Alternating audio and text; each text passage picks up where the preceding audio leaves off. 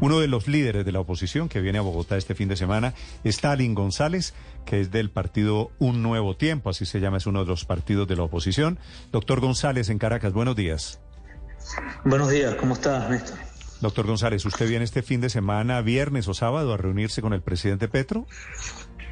Sí, una comisión de la plataforma unitaria eh, de la delegación que participa en el proceso de negociación en México irá a Bogotá a reunirse con el presidente Petro, ¿no? A, exponer nuestros puntos, nuestra visión, ante, que sirvan como referencia antes de la conferencia del 25 de abril, donde se tocará el tema de la crisis en Venezuela.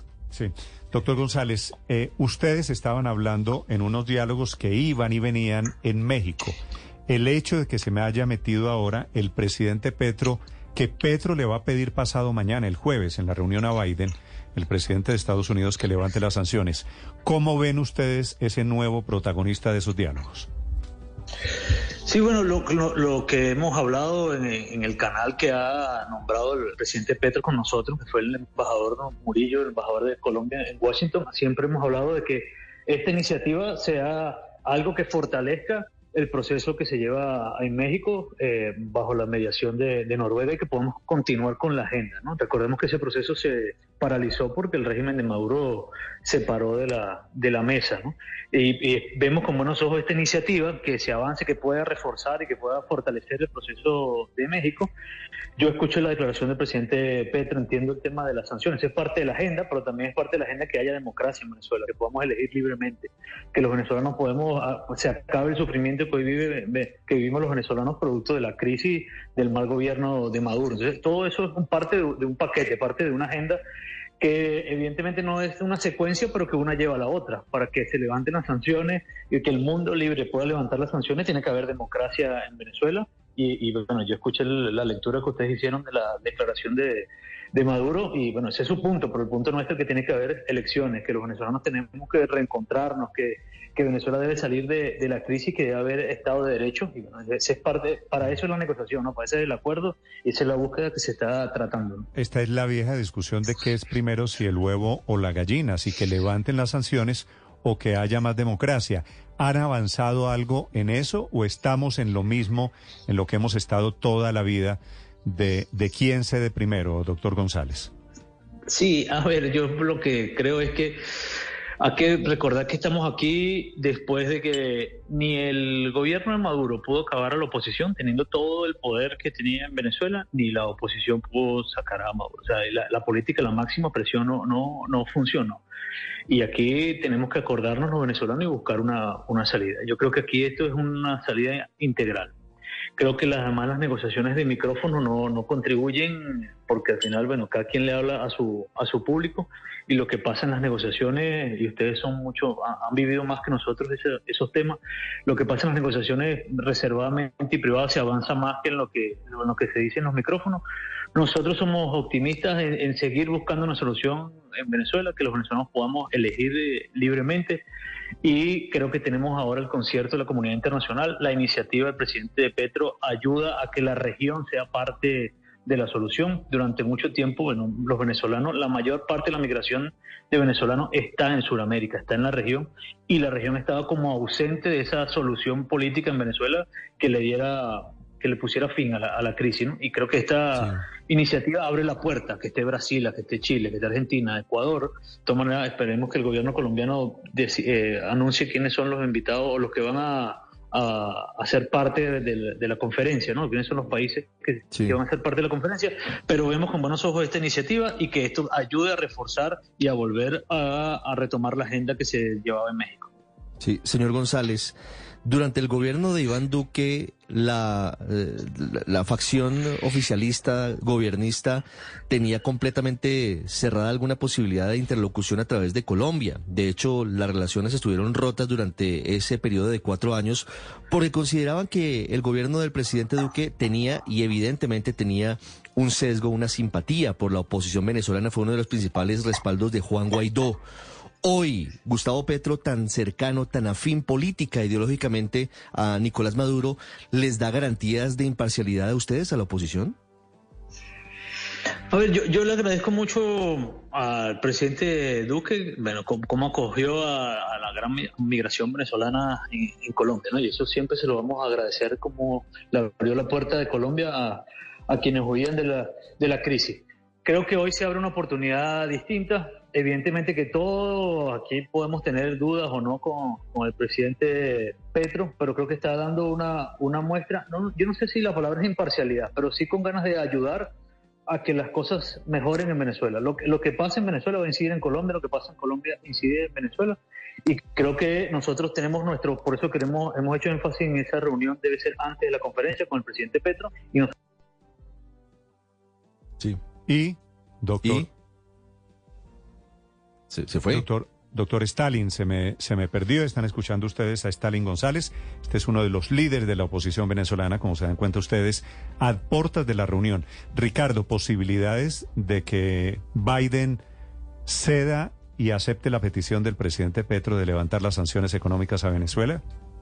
De inmediato, ninguna. Es decir, que salgan después de la reunión en el despacho el jueves y Joe Biden y Gustavo Petro anuncien el levantamiento de sanciones, no es posible, pero sí ha venido, antes incluso de la petición del presidente Petro, una serie de desescalamiento de sanciones. Ya, por ejemplo, Chevron ha podido adelantar una serie de, de operaciones petroleras en Venezuela. No estamos en el momento del gobierno de Donald Trump y, por lo tanto, no sería descabellado pensar que si se lograran avances en la mesa de negociaciones, pudiera llegarse eventualmente a ese escenario. Mm. Si, si, hay avances, pero no creo que de, de llegada, eh, como punto de partida, Estados Unidos esté dispuesto a ceder en esa petición. Doctor Stalin, le hago a usted la pregunta.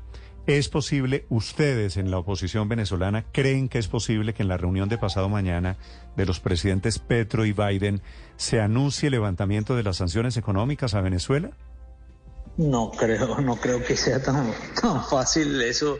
Creo que aquí falta un camino por recorrer. Creo que lo que sí hay que poner el sentido de urgencia. La, solución de Venezuela tiene que ser, o esa negociación tiene que avanzar en las próximas semanas.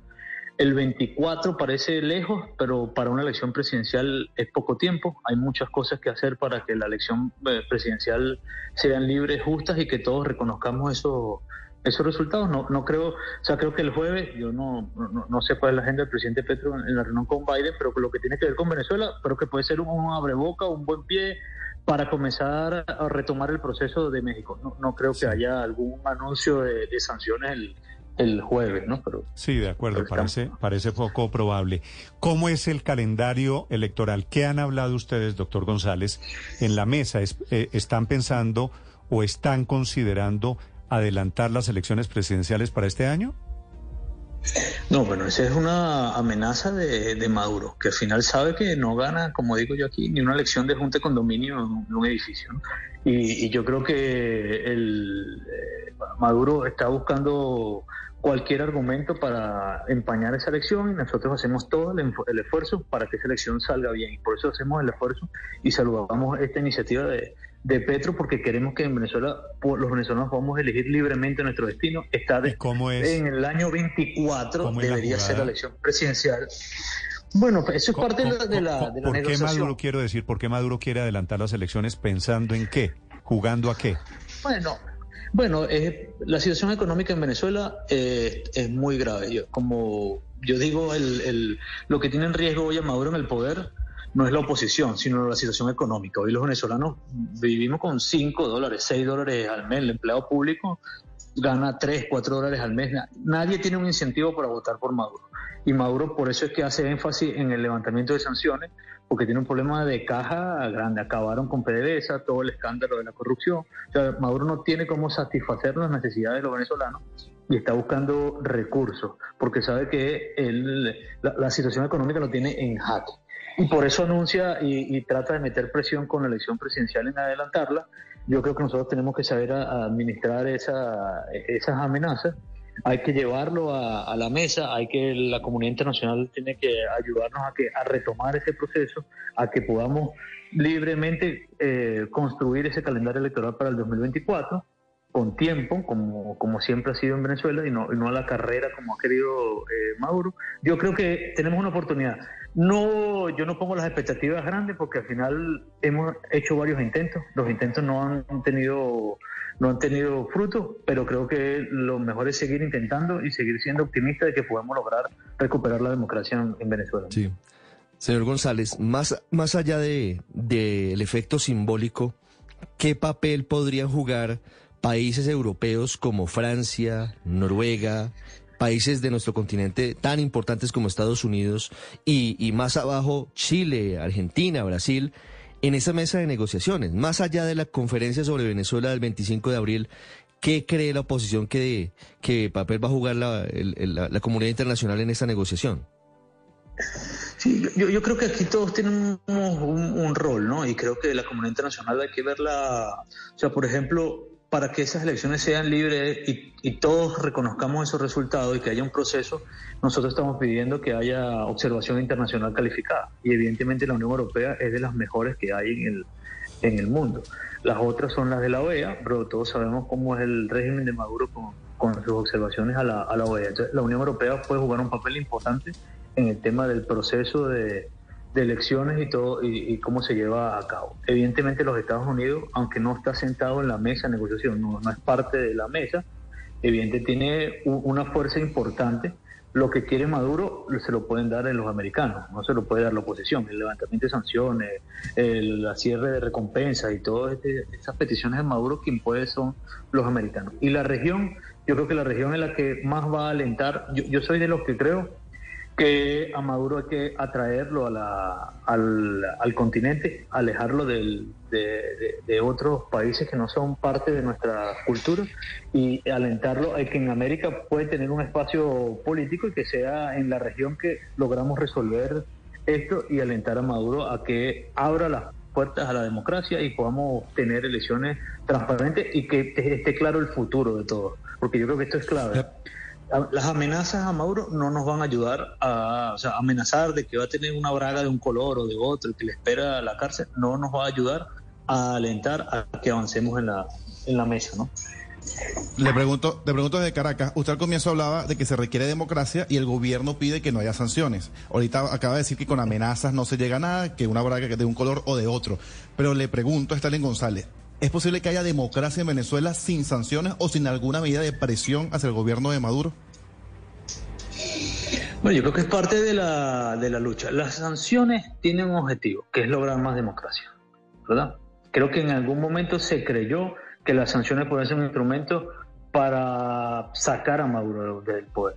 Y yo creo que esa teoría evidentemente ha pasado el tiempo y no, no funcionó. Entonces hoy esa herramienta que tú tienes de presión en una mesa, yo no me voy a poder a, dar una clase de, negociación y de, metodología, pero al final tienes una herramienta que puede ser un incentivo, si lo utilizamos bien, puede ser un incentivo para Maduro. Pónganse hoy en el papel de Maduro o en el terreno de Maduro. Maduro hoy no es competitivo una elección no porque no tenga los recursos, sino porque nadie lo quiere en el país. Y Maduro nadie lo quiere. Su, su, teoría, o sea, no es la, de él, es que la gente no lo quiere porque las sanciones eh, han afectado a la población. Yo soy de lo que creo llamar eh, la crisis venezolana no es producto de las sanciones, es producto de su mal gobierno. Ahora, ese es lo que él cree. Nosotros estamos seguros que este país decidió cambiar y que aquí hay que correr eh, riesgo. Ahora esos riesgos tienen que More and more San Franciscans are making fewer car trips, swapping gas appliances for electric, and taking other actions to reduce climate pollution. So thank you from the future. Take action at sfclimateplan.org. Gracias. El presidente Gustavo Petro en Venezuela dijo que uno de los propósitos de esa reunión, de ese Yo creo que hay que dividir en tiempos, pero ahorita, ahorita en lo, en lo, en lo inmediato, es que podamos establecer un acuerdo de que la elección del año 24 sea una elección competitiva para, para ambos y sobre todo para la oposición, que podamos elegir libremente. Luego el segundo tiempo es que haya un equilibrio de poderes Venezuela está, los, poderes están secuestrados por el partido de, gobierno y, una tercera etapa es que bueno, la, democracia empiece a funcionar en Venezuela. O sea, creo que hay que ver esto en etapas, en mi, en mi opinión. ¿no? Pero en lo primordial es que podamos tener una elección para el 24 que tenga fecha clara, candidatos claros, partidos habilitados y un registro electoral sano con observación internacional. Vale, pues esa es la expectativa. Ahora metido el presidente Gustavo Petro de Colombia, jugando a la diplomacia, pidiéndole a, a Estados Unidos que levante las sanciones económicas que hay vigentes contra Venezuela desde hace algo más de cinco años. Doctor González, gracias por acompañarnos esta mañana. Gracias a ustedes. Vale, gracias. Un abrazo, gracias, muy amable. Son seis los dirigentes de la oposición que vienen, que han estado hablando en México y que ahora vienen la semana entrante a Bogotá a reunirse, invitados por el presidente Petro para hablar aquí, gobierno, delegados internacionales, para hablar de la posibilidad de más democracia o de democracia para Venezuela. Estás escuchando Blue Radio.